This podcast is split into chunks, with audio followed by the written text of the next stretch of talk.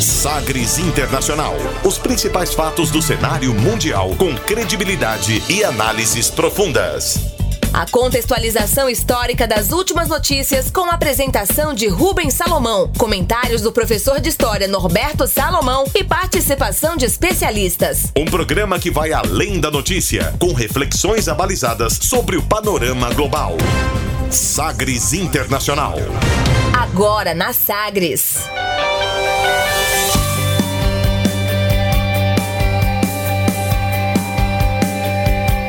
Olá, seja muito bem-vindo ao Sagres Internacional nesta edição número 27. Eu sou Rubens Salomão e a partir de agora com você, ouvinte Sagres, os fatos precisos e análises credenciadas sobre os principais temas mundiais. E você confere nesta edição o tema do dia, o drama dos migrantes no mundo atual. O novo primeiro-ministro britânico Boris Johnson estabelece condições para o Brexit, mas União Europeia considera os termos inaceitáveis. Pedro Sanches perde votação no parlamento e cresce a chance de Espanha ter novas eleições gerais. A Donald Trump tem o impeachment praticamente inviabilizado. Morre a possibilidade de impeachment de Trump depois do depoimento do procurador Robert Miller. Pedidos de refúgio de venezuelanos ao Brasil crescem 245% em um ano. Estes e tantos outros destaques no Sagres Internacional tem ainda a música mais tocada nas paradas da Austrália. Fique ligado, a gente já está no ar. Você conectado com o mundo. Mundo. O mundo conectado a você. Sagres Internacional. E como sempre, o programa conta com a produção, comentários do professor de História e Geopolítica, Norberto Salomão. Oi, professor, tudo bem? Olá, Rubens, tudo bem? Olá a todos aqueles que nos acompanham. Satisfação grande estar aqui mais uma vez para a nossa vigésima sétima edição, né? Vamos que vamos. Vamos juntos aqui, chegando para mais uma edição do Sagres Internacional e nós começamos o programa com uma declaração de destaque nesta semana. Agora, as frases bem ou mal ditas por aí. Sí, pero la canción hated man in the world, that's the question. Abre aspas. Abre aspas hoje para o novo primeiro-ministro do Reino Unido, Boris Johnson por 92.153 votos a 46.656, ele venceu. O ex-ministro de Relações Exteriores, ex-prefeito de Londres na gestão entre 2008 e 2016, Boris Johnson, líder da campanha pelo Brexit, quando o plebiscito foi realizado em 2016, foi eleito, derrotando o adversário Jer Jeremy Hunt, atual ministro de Relações Exteriores. Boris Johnson, você já o conhece aqui no Sagres Internacional, o Bodio, apresenta uma posição radical sobre um principal ponto de debate entre britânicos e a União Europeia nesse processo do Brexit. Abre aspas para Boris Johnson. I think the answer to that is if we get rid of the backstop, whole and entire, then we're making a lot of progress. That would be my answer. And as for whether the the off the record commentary that I see. I, I have very friendly relations. I've uh, with um, uh, other EU foreign ministers already and, and with EU leaders uh, as well. And uh, we will build on them. And I want to stress to everybody that the approach of the UK government is not going to be disengaged or aloof or waiting for them to come to us. We are going to try to solve this problem. But of course, and we're going to be, do it in a spirit of friendship and cooperation, but we can't do it as long as that anti democratic backstop, that backstop that seeks to divide our country, divide the UK, remains in place. We need to get it out, and then we can make progress, I think. Anyway, everybody, thank you all very much for your kind attention this morning. I think that, that brings uh, this morning's proceedings to a close. Thank you. Thank you.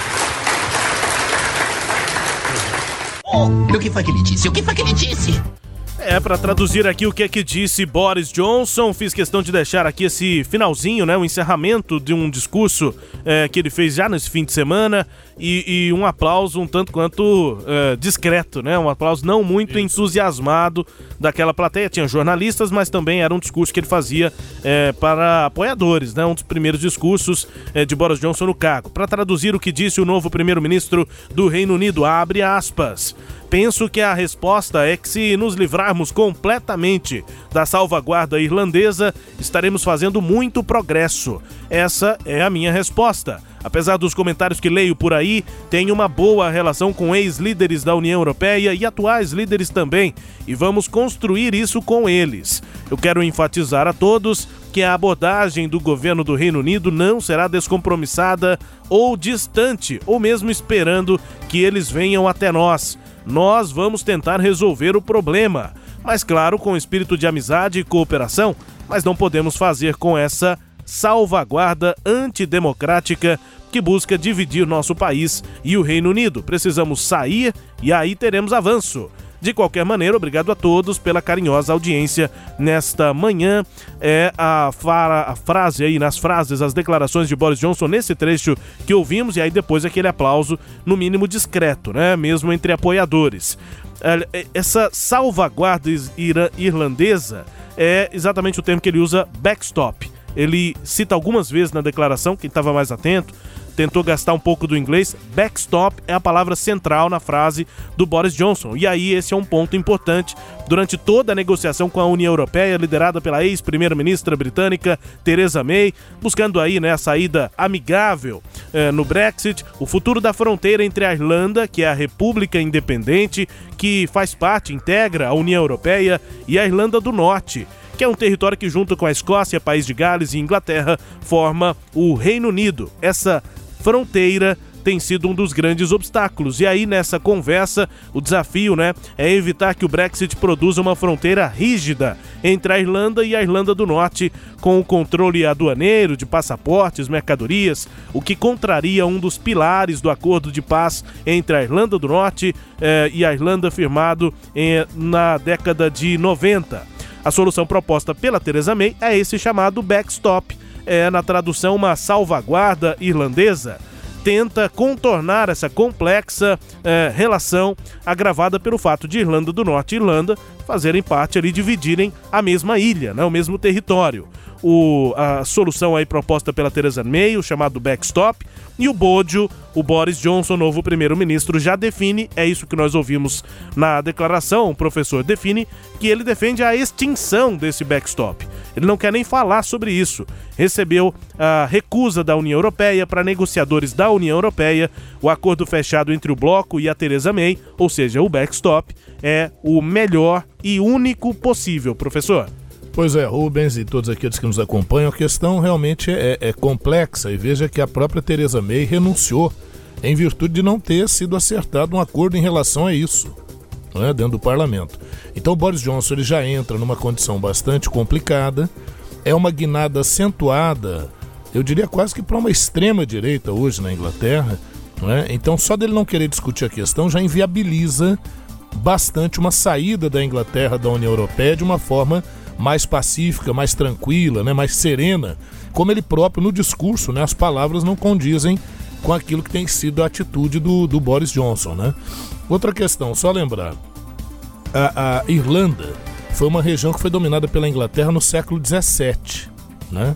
pelo Oliver Cromwell, que tinha realizado uma revolução na Inglaterra, que findou em 1649, e, e o governo do Oliver Cromwell na Inglaterra, estabeleceu inclusive uma república, viu, Rubens? Nesse período aí, entre 1649 a 1658, uma república.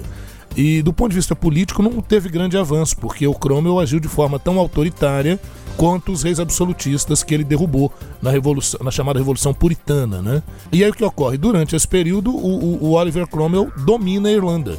E dali para frente ele pega e, e, e, e para agradar os protestantes ingleses e escoceses, ele retira terras dos irlandeses, porque os irlandeses eram predominantemente católicos. E a área mais é, é, rica, abundante, é a área do norte da Irlanda. Então, o norte da Irlanda passou a ser dominado por ingleses e escoceses calvinistas. Na Escócia são os presbiterianos, na Inglaterra eram chamados puritanos. E, e, a partir de então ocorre uma grande fuga de católicos irlandeses do norte para o sul da Irlanda ou para outras regiões. Esses, esses ingleses e escoceses que vão se fixar no norte da Irlanda e seus descendentes serão genericamente chamados de Ulsters. Por isso que a Irlanda do Norte também recebe essa denominação de Ulster, que é uma denominação para falar dos protestantes daquela área. Bom, aí ao longo do tempo que nós tivemos foi um choque grande entre protestantes e católicos ali na região da Irlanda, até que após a Primeira Guerra Mundial, como a Inglaterra precisou de apoio é, com homens e tudo para participar da Primeira Guerra Mundial, foi feito um acordo. Caso a Inglaterra vencesse a guerra, é, se resolveria a questão da Irlanda do Norte. Em 1925 ela foi resolvida mais ou menos, né? A, a Irlanda do Norte ficaria uh, como membro do Reino Unido, então o nome do país é bem grande, né? O país não se chama Inglaterra, o nome do país é Reino Unido da Grã-Bretanha e Irlanda do Norte, e a parte sul da Irlanda passa a ser a UEIRE, né? A sigla lá para a República da Irlanda, predominantemente católica. Isso não cessou ali os conflitos na região. Surgiu na Irlanda, após a Segunda Guerra Mundial, um grupo uh, minoritário de católicos no norte da Irlanda chamado IRA, o Exército Republicano da Irlanda.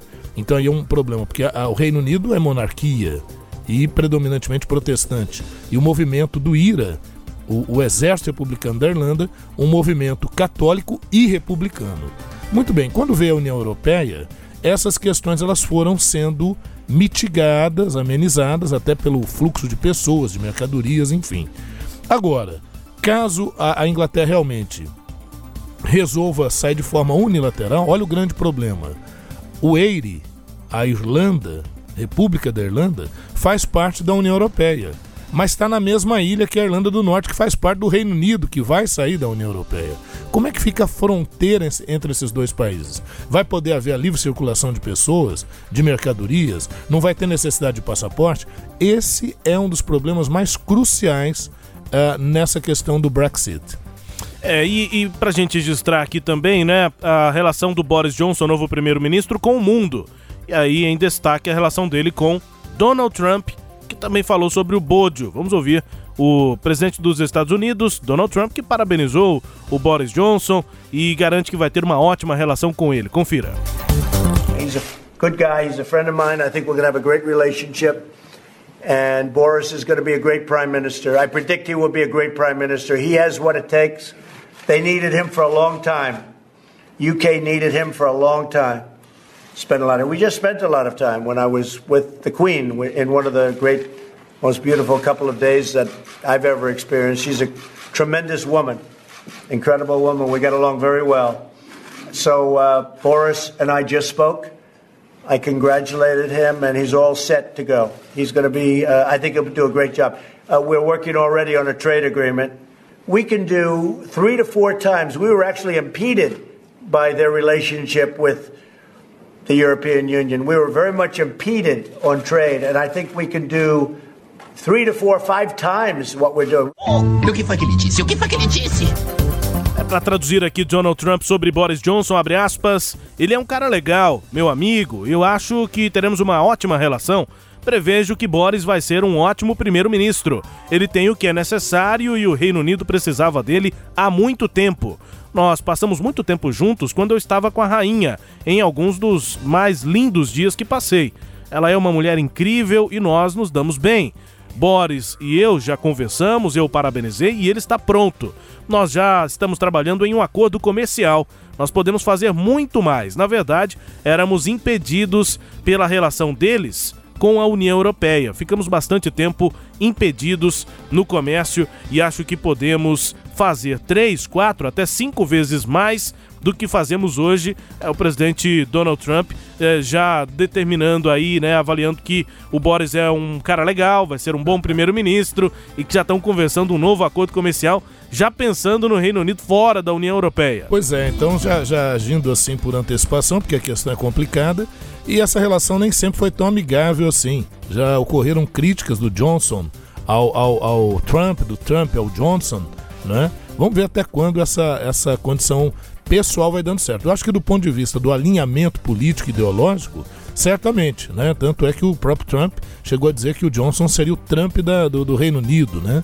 Mas vamos ver até quando essa condição se dá. A outra questão, né, Rubens, e, e eu tenho certeza que você vai talvez aprofundar um pouquinho mais, é o que a União Europeia fala acerca desse discurso do, do Johnson, né? É, teve reações, né? Uh, inaceitável foi o que respondeu o negociador da União Europeia, Michel Barnier, utilizando o mesmo vocabulário utilizado pelo Johnson, né? Abre aspas. Uma falta de acordo nunca será a opção da União Europeia, mas todos devemos estar preparados para todos os cenários. Fecha aspas. Então, então o titular da Comissão Europeia, Jean-Claude Juncker, professor, reiterou em seu primeiro embate aí, debate com Johnson, que esse acordo concluído em novembro ainda com a Teresa May é o melhor e único pacto Exata. possível. Isso. Agora, veja que ele, ele, ele deixa bem claro: estamos preparados para todos os cenários. Então vem turbulências aí pela frente que nós aqui do Sagres Internacional certamente estaremos com aqueles que nos acompanham é, observando e, e, e, fazendo as nossas reflexões. Sem dúvida. Em destaque aqui no nosso quadro Abre aspas. Na sequência, tem o tema do dia. Navegando pelos mares da informação. Sagres Internacional. além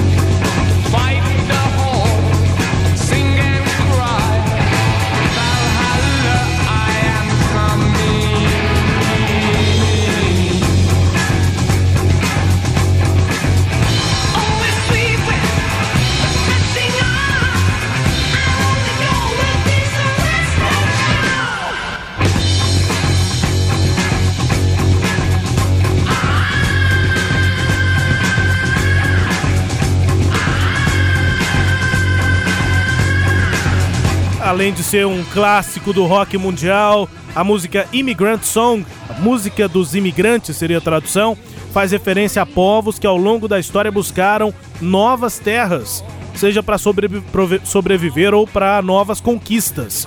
O líder né, do Led Zeppelin, Robert Plant, já contou em algumas declarações que a inspira inspiração inicial veio depois de uma viagem que a banda fez na década de 60 para países nórdicos na Europa e aí os membros da banda acabaram fazendo brincadeiras ali sobre os vikings, aqueles povos é, do norte da Europa.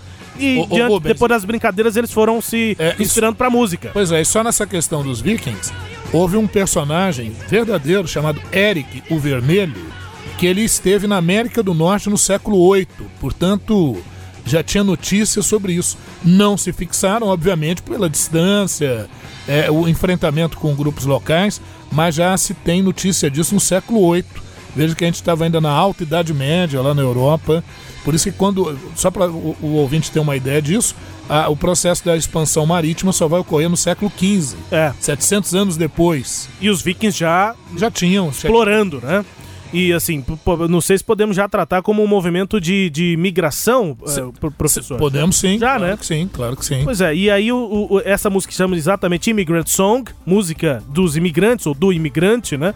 É, e a letra fala. É, o, o, próprio Led Zeppelin já tratou como uma certa brincadeira a música, mas fala sobre um tema histórico, né? Sem Inclusive a inspiração deles é, no, nos povos nórdicos lá. E a letra diz mais ou menos o seguinte: Nós viemos da terra, do gelo e da neve, do sol da meia-noite, onde as fontes quentes explodem. E aí eles seguem falando aqui sobre essa questão de viagem, né? O martelo dos deuses vai guiar nossos barcos para novas terras para combater a ordem, a horda cantando e chorando. Valhalla, eu estou indo avante, nós vamos, com remos surrando. Nosso único objetivo será a costa oeste. E aí a música vai falando sobre isso, processo isso. de viagem, de descoberta. Então ele, né? ele, até brinca com essa coisa, justamente essa questão do Érico Vermelho no século VIII. O Valhalla, qual você se referiu aí na cultura nórdica, a questão soterológica, quer dizer, de salvação da alma, é, na verdade, só os guerreiros que morriam em combate é que iam pro Valhalla. O Valhalla é o paraíso, né? É quem não morresse, ou de vel... quem não morresse de forma corajosa em combate, mas de velhice, de doença, ou de forma desonrosa, iria para o réu, é. Né, que é o inferno e tal. Obviamente que esse paraíso e esse inferno tem conotações próprias que aqui não dá pra gente discutir nesse momento, mas a ideia é mais ou menos essa.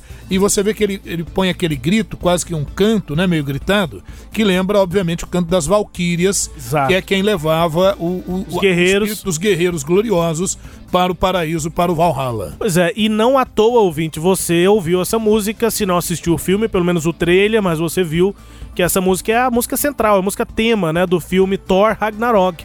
Foi o último filme do Thor, uh, desse herói, né, que tá aí da Marvel e tal, muito popular. Exatamente porque o Thor é um personagem das histórias em quadrinho, inspirado também num personagem da cultura nórdica, Sim, né? Sim, o deus do trovão. Exatamente. Enfim, música do Led Zeppelin, clássico do rock aqui também para a gente falar do tema do dia que é a questão da imigração, que está no centro das principais crises humanitárias pelo mundo neste século. A chegada de sírios na Europa, a distribuição dos venezuelanos aqui pela América Latina e mexicanos nos Estados Unidos são alguns dos principais exemplos. Né? As condições em que os refugiados imigrantes estão sendo detidos nos Estados Unidos, por exemplo, são terríveis foi o que disse nessa semana a chefe de direitos humanos da ONU, Michelle Bachelet. Ela aponta que crianças nunca deveriam ser mantidas em centros de migração ou separadas de suas famílias. Esse é só um exemplo de tantos casos aí de migração pelo mundo nesse século. Também nesta semana, o Papa Francisco realizou no Vaticano uma missa para os migrantes. Aconteceu na Basílica de São Pedro e a gente ouve um trecho do que disse aqui o, o, o Papa Francisco. Sono gli ultimi ingannati e abbandonati a morire nel deserto. Sono gli ultimi torturati, abusati e violentati nei campi di detenzione. Sono gli ultimi che sfidano le onde di un mare impietoso. Sono gli ultimi lasciati in campi di una pensa troppo lunga per essere chiamata temporanea. Essi sono solo alcuni degli ultimi che Gesù ci chiede di amare e rialzare. Para traduzir o que disse o Papa Francisco, abre aspas, eles, os imigrantes, são os últimos enganados e abandonados para morrer no deserto, são os últimos torturados, maltratados e violados em campos de detenção, são os últimos a desafiar as ondas de um mar implacável, são os últimos deixados em campos de uma acolhida que é muito longa para ser chamada de temporária. Fecha aspas, lamentou o Papa, disse ainda que são pessoas e não se trata de questões sociais ou migratórias, não se trata apenas de imigrantes. Infelizmente, as periferias existenciais de nossas cidades estão densamente povoadas pelas pessoas descartadas, marginalizadas, oprimidas, discriminadas, maltratadas, exploradas, abandonadas, pobres e sofridas. Fecha aspas, o Papa Francisco que tem tido declarações fortes e essa também é uma declaração forte. Me chama a atenção, professor, esse conceito dele de periferias existenciais, né? Uhum. Não é exatamente só uma periferia geográfica das cidades, Isso. mas é a questão toda, né? Como a, os migrantes e, e, e, as pessoas mais pobres são tratadas nas grandes cidades pelo mundo, né? É verdade, e aí é, é, levanta a questão de que o processo migratório ele tem causas das mais variadas. Né? Aqui a gente vai discorrer aí um pouquinho sobre, sobre esse tema, né, Rubens? Vamos lá, né? Até fazendo um, uma, uh, um resgate aí sobre o quanto isso já marcou o mundo, né? É verdade, Rubens. Olha, vamos pensar inicialmente o seguinte, que o ser humano ele é um ser migratório. Né? Ele, por natureza, ele não fica parado muito tempo no mesmo lugar. Né? Ele vai se deslocando, ele vai a, a, buscando áreas ou para sua sobrevivência ou pela própria curiosidade de, como diria na no, no, Jornada nas Estrelas, né? Audaciosamente indo onde nenhum homem jamais esteve, né? Exatamente. Enfim, é, é, e nessa questão, a migração ela faz parte da história da humanidade, né? Observada desde os primórdios, em maior ou menor intensidade, é, é o ser humano, as sociedades é, vão ganhando é, novas dimensões culturais, sociais, econômicas, né? Isso, isso vai levando o ser humano a se deslocar. Para muitos, a migração é um fenômeno social e, mais do que isso, um direito humano, porque está ligado ao direito de ir e vir, né? Vai expressar isso. É, a questão migratória é uma questão que abrange várias possibilidades. Ela pode ter um viés político, ela pode ter um viés econômico, cultural, é, é, tecnológico, enfim, né? de relações internacionais, é, vai envolver várias coisas, claro que sim. E entender as migrações é, é, é, uma das formas de você compreender o mundo a partir do elemento humano, a partir das interações é, é, que essa mobilidade possibilita. Nós, como brasileiros, sabemos muito disso. Nós somos um país feito por migrantes, por pessoas que não estavam aqui, né? É, somadas a aqueles que também já estavam, que eram as comunidades nativas aqui no Brasil, mas vieram portugueses, vieram africanos, né? essa migração africana, talvez uma das coisas mais terríveis da história, né? Uma violência muito grande e um deslocamento forçado de contingentes imensos da África para o Brasil. Que normalmente, quando se fala do imigrante, se pensa só no italiano, no espanhol, no alemão que vieram para cá no século XIX, mas o africano também é um imigrante. Bem verdade, com uma imigração forçada, conduzida com base em todo o processo, à época, lucrativo do comércio de mão de obra humana, né? E chegavam aqui os sobreviventes, né? Os que Exatamente. chegavam aqui. Isso. Essa é uma outra questão das migrações, né? São as perdas que vão ficando. E o que é pior é quando isso envolve crianças, né? E, e, e envolve. E a criança morre não só pela fome, pela própria viagem. A criança morre por violências, inclusive, infelizmente, pela violência sexual. Né? Então é, é uma questão realmente muito grave. Agora, os meios de comunicação muitas vezes tratam o tema de uma forma geral, de uma forma muito simplista, ou de uma forma a marginalizar aquele que é o imigrante. Então a gente quer fazer assim, algumas distinções. Né? Bom, é, lembrar que o migrante é aquele que está em deslocamento, é o que migra, é o que se desloca.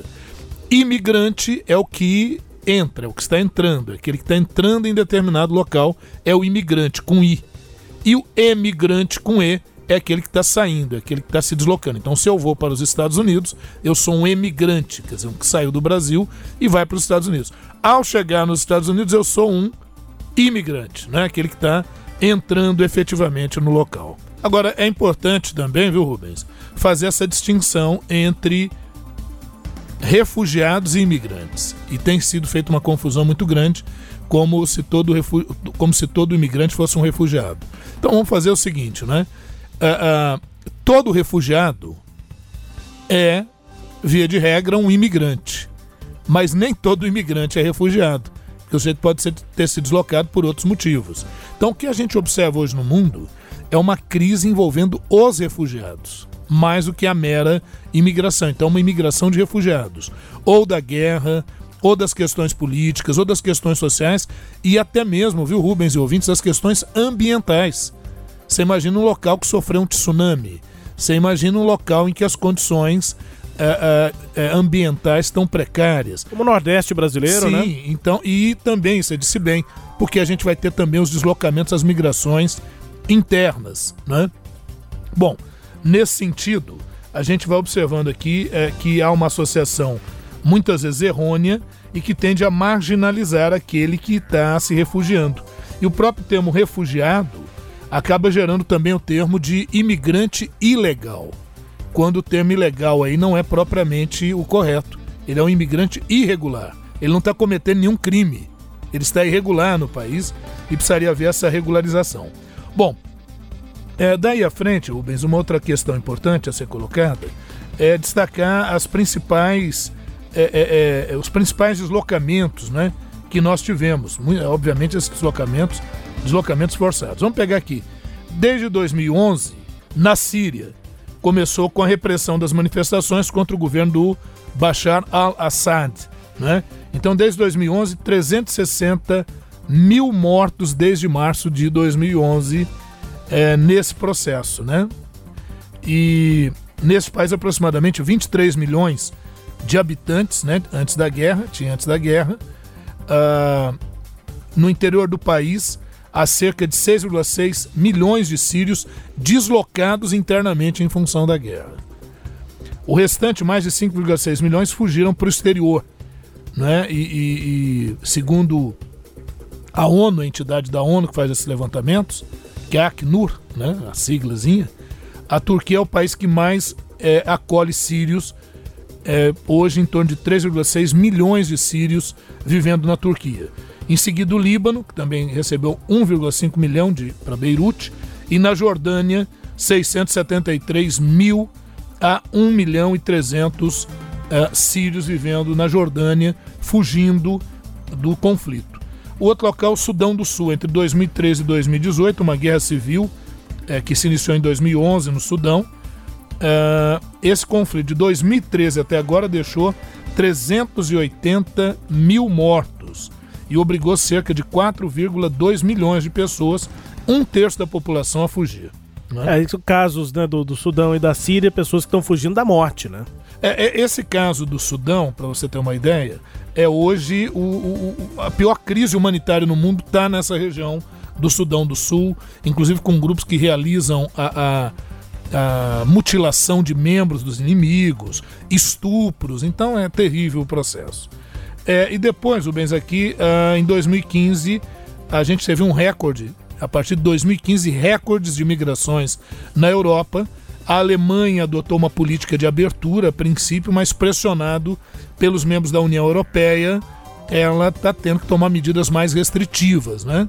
A Angela Merkel, que é muito favorável ao processo migratório, mas ela tem sofrido pressões muito fortes dos grupos conservadores na Alemanha.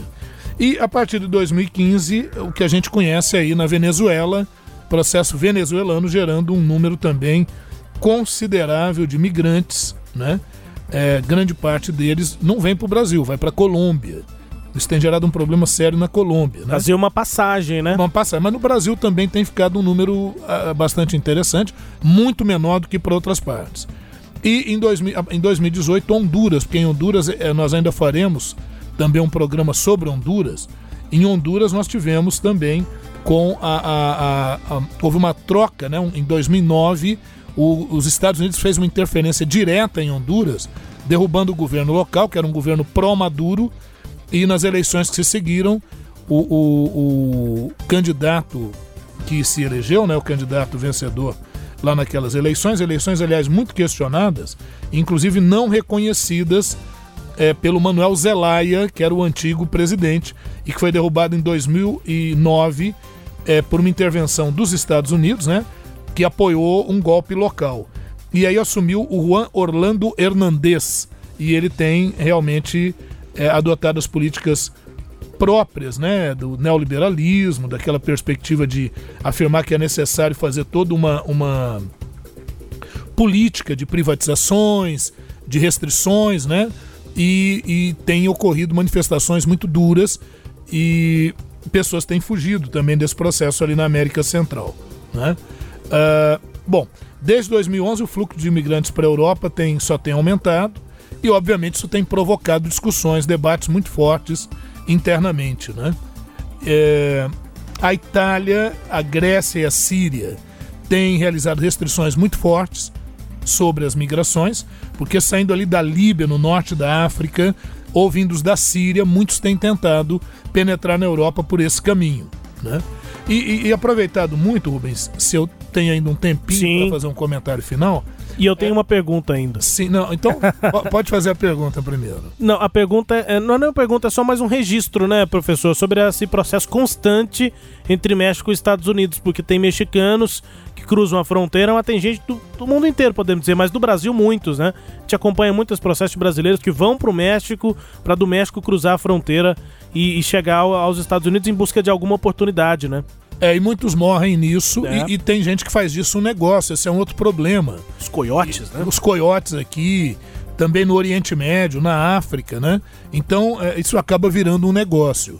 E a gente falou de Honduras há pouco, veja você, muitos dos que estão tentando entrar pelo México nos Estados Unidos são hondurenhos. Uhum. Então veja que os Estados Unidos criam uma política, essa política acaba interferindo num país, isso gera um problema sério, então gera um problema de imigração por uma série de fatores. Então não dá para observar o migrante simplesmente como aquele, porque muita gente pensa assim: por que, que o cara sai lá da casa dele para vir para minha, né? É, eu me lembro o filme, eu acho que se não me engano, você me ajuda aqui, mas eu acho que o filme é, é aquele dia depois de amanhã em que haveria todo um processo de, de, de resfriamento do planeta. Isso, é, é. E aí os norte-americanos, os estadunidenses, têm que pedir abrigo no México. Então o filme trata isso, faz uma inversão. Então você imagina, um fator como esse obrigaria o deslocamento, porque se você está confortável em casa, sua vida está muito boa, normalmente a crítica ao migrante, mas ele, ele só se desloca porque as condições muitas vezes são inadequadas. Queria falar só um pouquinho sobre o Tratado de Schengen.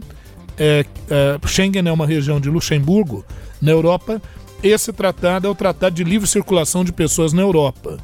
A gente sempre pede para não confundir o Tratado de Schengen com a União Europeia, porque nem todos os países da União Europeia fazem parte dessa livre circulação. Né? Então, para você ter uma ideia, é, é, internamente ali Portugal, Espanha, Islândia, Suécia, Suíça fazem parte desse acordo, então você simplesmente apresenta a sua identidade, não precisa apresentar passaporte. Agora, se você é um brasileiro, para você entrar nesses locais, você tem que ter um seguro viagem. Esse seguro viagem tem que cobrir suas despesas médicas, hospitalares, é, se você morrer lá, repatriação funerária e a cobertura mínima é de 30 mil euros. Isso hoje na Europa. Então, quem não entra, né, quem é de fora e não tem essas condições, ele não está ilegal, ele está irregular. E é sobre isso que a gente estava então citando. Ah, e finalmente, Rubens, para encerrar o nosso tema, né, nesse momento, dizer o seguinte: muitos falam de crise de imigração. Uhum. Na verdade, o termo, o termo talvez não, for, não seja muito adequado e ele acaba deixando margem para a marginalização do imigrante. Na verdade, a crise é uma crise humanitária. Então tem que se observar por que, que tantas pessoas, principalmente nesse século XXI, estão se deslocando. Então é preciso entender a origem do fenômeno compreender isso e aí um esforço comum internacional para poder preservar vidas e para poder gerar melhores condições nessas regiões. Nosso tema do dia hoje falando sobre o processo de migração pelo mundo atual e a gente termina esse tema ouvindo uma música. Música que ficou eternizada na voz de Ben E. King em 1961, Stand By Me.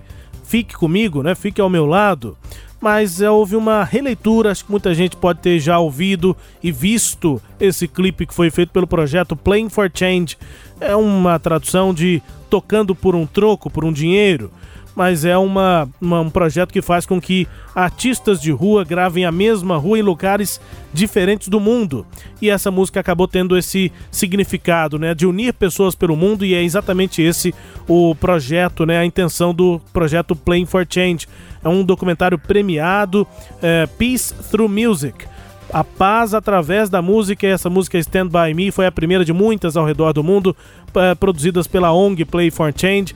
Esse clássico da música mundial é, que foi gravado pela equipe é, dessa ONG durante várias viagens. A música continua a nos lembrar que a música tem o poder de quebrar as fronteiras e superar as distâncias entre as pessoas. A gente termina esse bloco ouvindo Stand By Me pelo projeto Playing for Change da sequência, você vai conferir no próximo bloco: Donald Trump alcança o melhor nível de aprovação neste mandato. Um conservador tira a esquerda do governo na Grécia.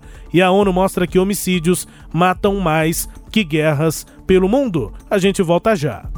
This song says, uh, no matter who you are, no matter where you go in your life, at some point you're gonna need somebody to stand by you.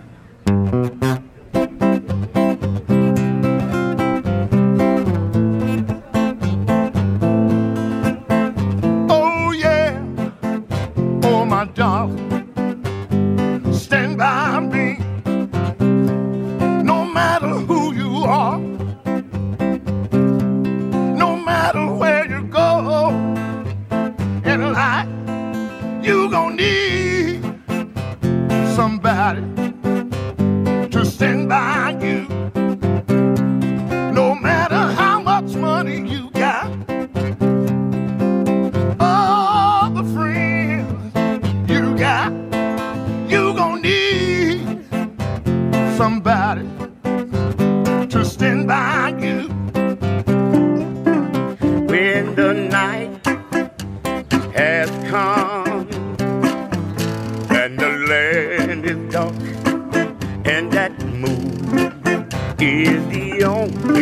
light we'll see. No, I won't be afraid. No, I need one here just as long as your people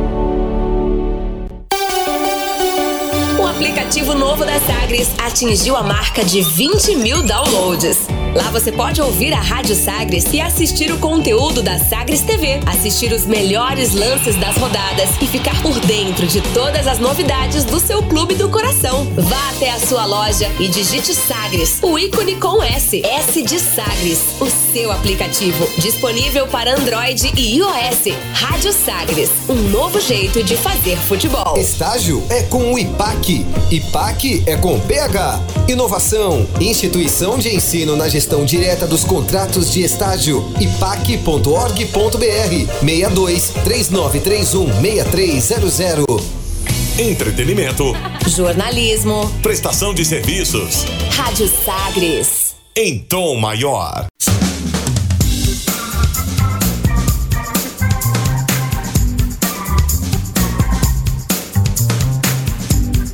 É, nós estamos de volta com Sagres Internacional. Na minha apresentação, Rubens Salomão, os comentários do professor Norberto Salomão. A partir de agora, para girar as informações pelo mundo. Velas ao mar.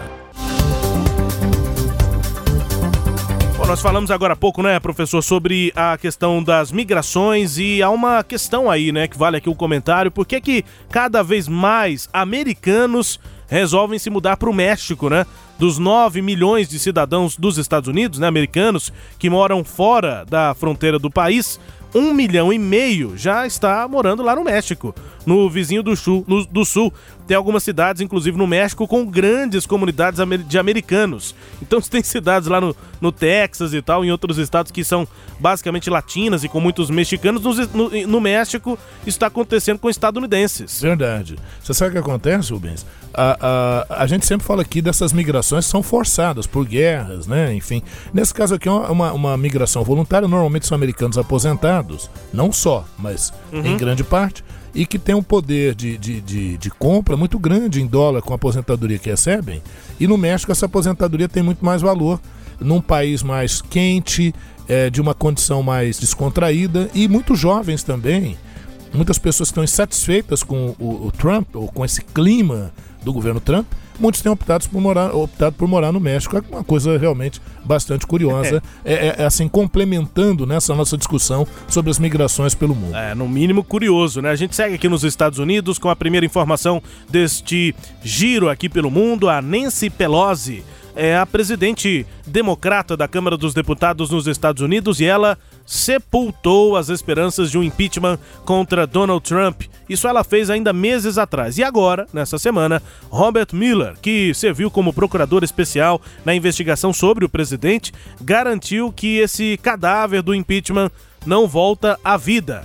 É que ele concedeu um depoimento frio, distante, durou sete horas. O depoimento dele lá na Câmara, o Robert Miller se recusou repetidamente a expressar de forma clara a substância de seu relatório de quase 450 páginas. As frases que ele mais repetiu durante esse depoimento foram, abre aspas, isso não é da minha alçada, fecha aspas, uh, por favor, se refira ao texto e também ele disse bastante, você poderia repetir a pergunta? La o Robert pergunta... Miller Robert Miller muitas vezes foi se esquivando aí das questões em um momento ele não se esquivou tanto.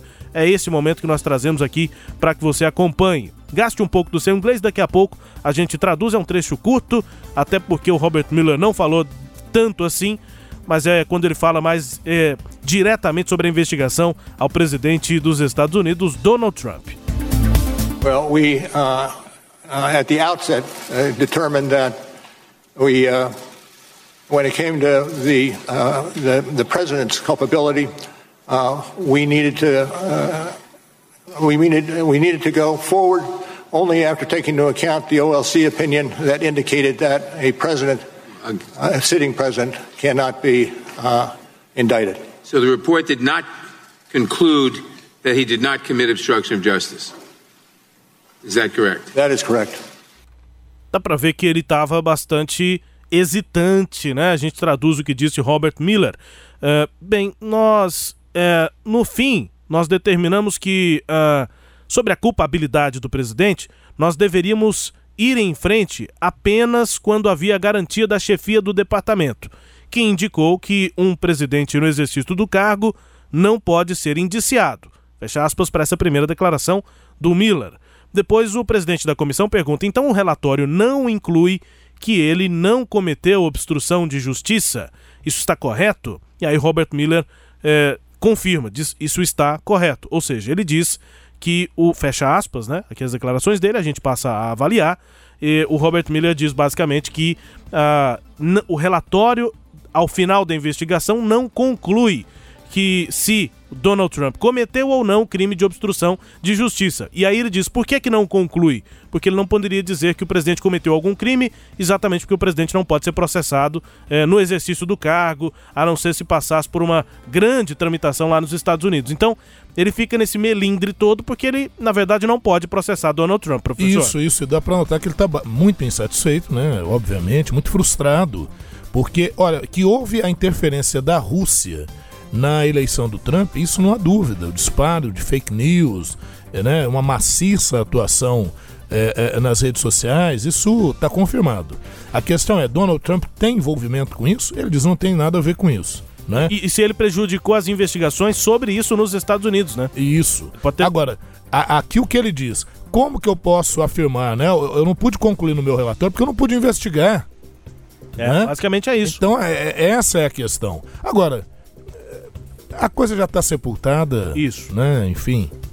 Sem chance para impeachment. Eu acho que você sabe para que isso vai servir? Hum. Para os debates que vão ocorrer pra, nas próximas eleições. É, e um assunto já bem é, é maçante, né? Sim. Já sim. muito abordado. Às vezes os debates nesse momento é quando o americano vai pegar uma pipoca para comer e tal, vai dar uma. É. fazer um xixi. uma relaxar. Durante o debate. É, não vai ser o momento mais tenso do debate, porque já é um tema é, bastante é, repetido. E que o Trump tiraria de letra, sim. Provavelmente, provavelmente. E o Pedro Sánchez, líder do Partido Socialista Espanhol, é o PSOE, Partido Socialista da Espanha, perdeu a votação no parlamento para ser nomeado presidente da Espanha. O nome de Sanches teve 124 votos favoráveis, 155 contrários e 67 abstenções. A derrota implica um fracasso em formar uma coalizão que domine o parlamento e possibilite a formação de um governo. Nos próximos dois meses, ele vai ter uma nova chance para ser votado pela maioria dos parlamentares. E caso isso não dê certo, Sanches vai ser obrigado a convocar novas eleições gerais.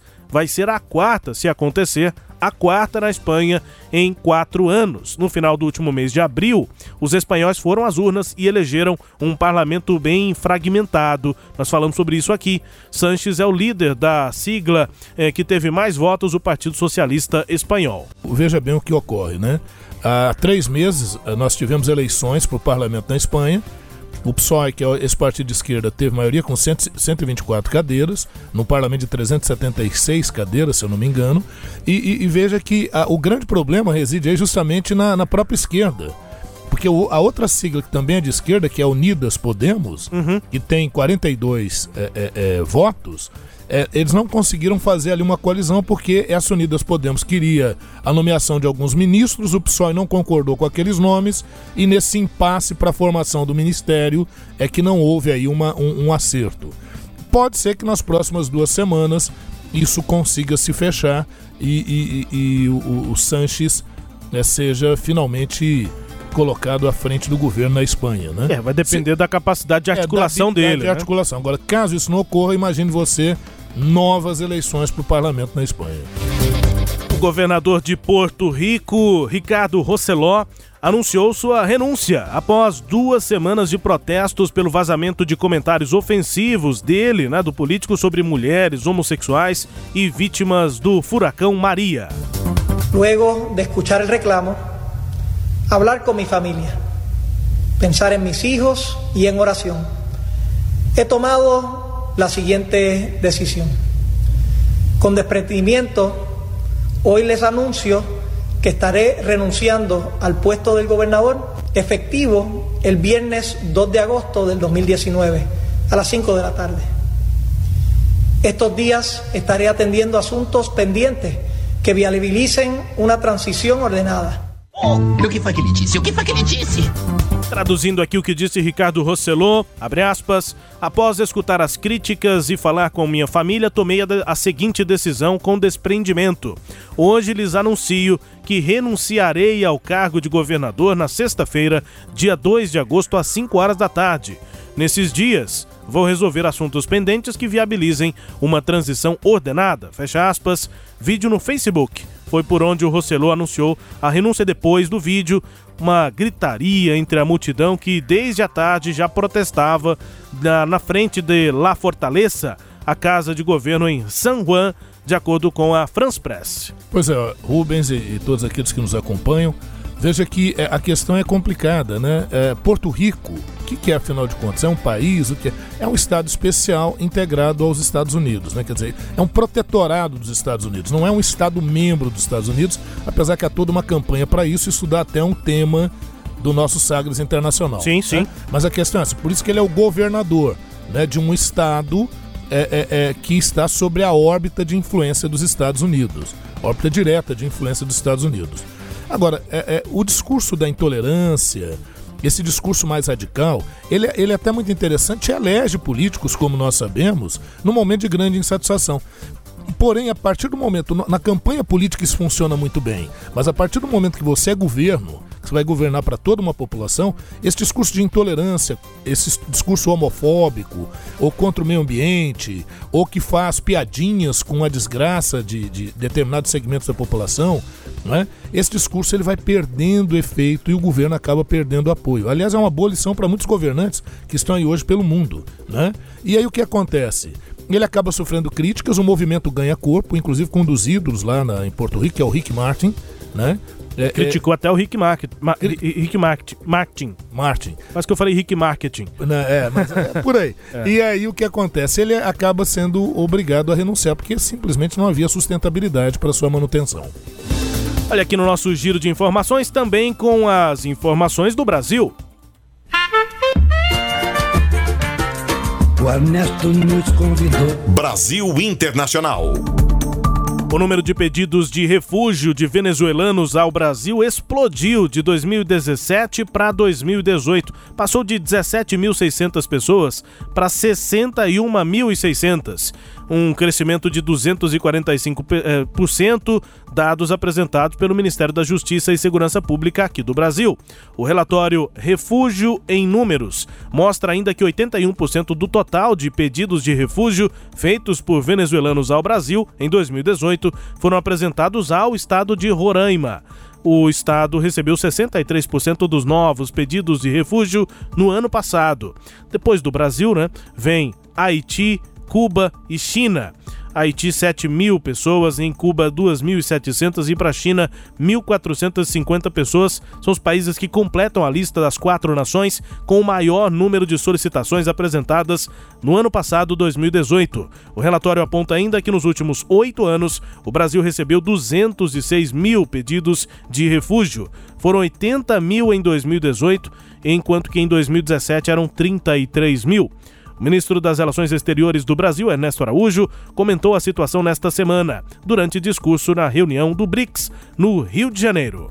Nós não podemos deixar de ouvir um grito. Um grito que pede liberdade. Esse grito vem da Venezuela. Vem do povo venezuelano. A cry for freedom. O Brasil tem escutado esse grito. E eu faço um apelo a todos os senhores para que também o escutem. Nós temos, eh, de um lado, na Venezuela, eh, um governo constitucionalmente estabelecido, e do outro lado, um regime que se sustenta unicamente pela força e que produz a miséria e o sofrimento de seu povo. Um sofrimento que já causou o êxodo de 4 milhões de venezuelanos rumo ao exterior, inclusive rumo ao Brasil. Toda a comunidade internacional precisa ouvir esse grito, entendê-lo e agir. É a questão é que há controvérsia, né? Essa reunião do BRICS aconteceu no Rio de Janeiro. É, os países, né, Brasil, Rússia, Índia, China e África do Sul tinham o objetivo de discutir os principais temas da agenda global. Logo depois da declaração do ministro brasileiro, o ministro de Relações Exteriores da Rússia, Sergei Lavrov, ele reagiu, defendeu uma solução sem interferência de fora. E aí o mal-estar foi instalado imediatamente. A Venezuela, obviamente, não fazia parte dos temas da agenda dos BRICS, pelo menos não da agenda oficial. O ministro Ernesto Araújo incluiu esse tema na agenda. Pois é, incluiu porque é uma forma de você também buscar aquela velha propaganda ideológica, direita, esquerda, né? enfim. A questão da Venezuela é grave, é uma crise humanitária profunda. O governo da Venezuela ele comete equívoco após equívocos na sua condução. Né? É, é, essa guerra ideológica está custando a vida de pessoas na Venezuela, então, uma das maiores crises humanitárias do que estamos vivendo no momento. Agora, a, essa moeda tem mais de um lado, porque de outro lado o ministro poderia ter falado também sobre os embargos norte-americanos sobre a Venezuela, que tem agravado consideravelmente a situação. Bom, é, dois registros aqui no fim do nosso programa é que esse encontro do BRICS no Rio de Janeiro né, teve o objetivo de preparar a reunião dos líderes que está marcada para novembro. E o aprofundamento dessa aliança, né, o do BRICS, criada nos anos 2000, para elevar a cooperação e a interconexão entre os cinco sócios, estava na pauta também uh, um principal mecanismo de financiamento, que é a criação do novo Banco de Desenvolvimento. Outro registro importante aqui para o Brasil é que a brasileira Cristiane Murray é, foi nomeada nova vice-porta-voz do Papa Francisco. Aconteceu nesta semana, né? A confirmação pela Santa Sé. Cristiane Murray nasceu em 1962 no Rio de Janeiro, é formada em administração de empresas e marketing pela PUC do Rio. Ingressou na Rádio Vaticana em 1995 e desde então ela faz parte da equipe brasileira que transmite programas diários e cuida do canal né, do portal Vatican News em português, Facebook, Twitter, Instagram e YouTube. Desde 2018, ela colabora com a Secretaria-Geral do Sínodo dos Bispos na preparação do Sínodo sobre a Amazônia, que vai acontecer em outubro lá no Vaticano. É, Rubens, ainda ainda em tempo, né, destacar a participação do Brasil no Mundial de Natação, tem saído muito bem, né? E também nos Jogos Pan-Americanos aí de Lima. O Brasil está na quarta posição aí nas medalhas, também se saindo bastante bem, né, nesse momento. É isso, né? No nosso Sagres Internacional, chegando ao fim do programa já, é, já, mas já com música também a mais tocada na Austrália nesta semana. O nome da música é, é Dance Monkey macaco de dança, macaco dançante, enfim. O nome da autora é Tones and I. Daqui a pouco eu explico quem é ela e você ouve a música Dance Monkey, que está fazendo sucesso lá na Austrália. Se liga. look me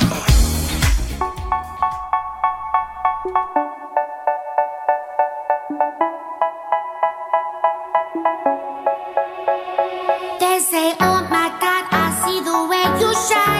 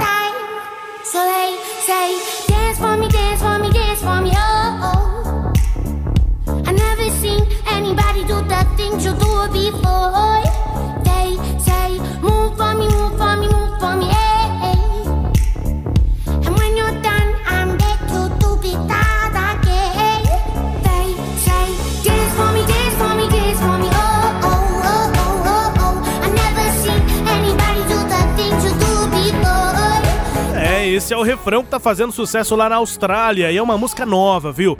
É, Tones and I é o nome da é, art- artístico, né, da Tony Watson. é, conhecida profissionalmente aí como Tones and I, é uma cantora e compositora de pop australiano que é jovem.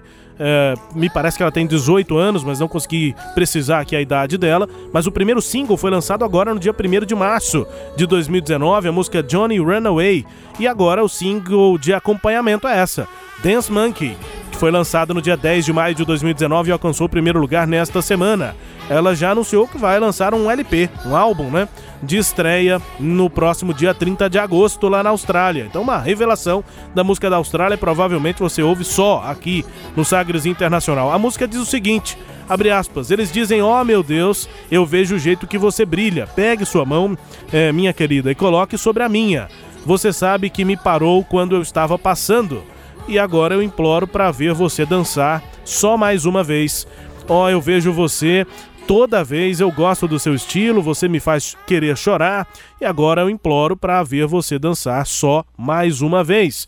E aí é, vem o refrão, é, a música Dance Monkey é como se fosse assim: a pessoa ficou fã da outra e só quer vê-la dançar, daí o Dance Monkey, né? Muito bem. Mas enfim, a é, Tony Watson, Tones and música número 1 um lá na Austrália e você acompanha conosco aqui também os tops do mundo no Sagres Internacional. Vamos chegando ao fim, professor, obrigado pela uh, companhia em mais um programa, voltamos na próxima edição. Se Deus assim permitir, né, Rubão? Estaremos aqui na próxima. Um abraço a todos aqueles que nos acompanharam, nosso agradecimento sempre ao Sistema Sagres de Comunicação para podermos levar assim informação de qualidade, né?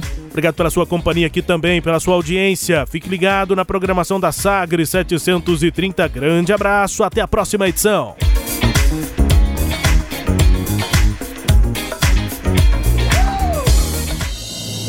Você ouviu Sagres Internacional. Os principais fatos do cenário mundial com credibilidade e análises profundas.